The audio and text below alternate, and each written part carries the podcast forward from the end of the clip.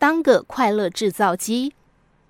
前几天听了一场演讲，让我印象最深刻的是主讲者分享如何让自己做个快乐制造机。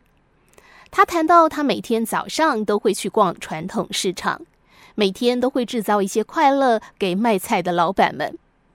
比如，他买了二十三元的菜，拿三十块钱给老板，说：“老板，二十三元算二十五元，找我五块就好。”这些老板反应大致有四种：第一种，起初非常惊讶，之后非常开心地找了五块钱，说声谢谢；第二种，老板坚持找了七块钱，不占客户便宜，但老板也很开心；第三种是多送点葱蒜，也很开心；第四种是最高干的反应。不然我帮你凑三十块好了，一共是三十二元，算你三十就好。真是高手！原本是要让老板占便宜的，反过来却让客户多买，又有占便宜的感受，更是个快乐制造机。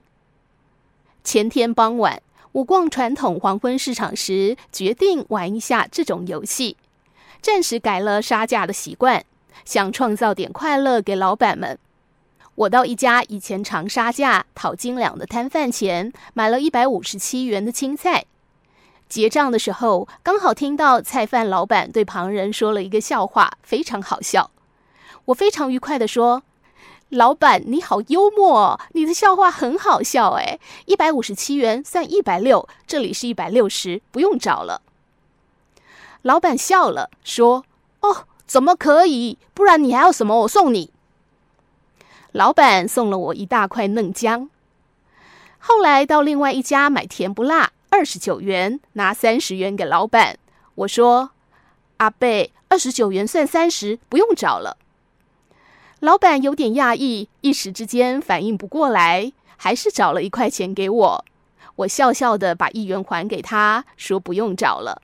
他又赶紧多放了一块甜不辣给我。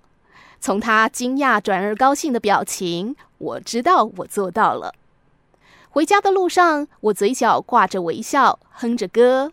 睡前在日记里写下：算一算，我多花了四块钱，赚到了什么呢？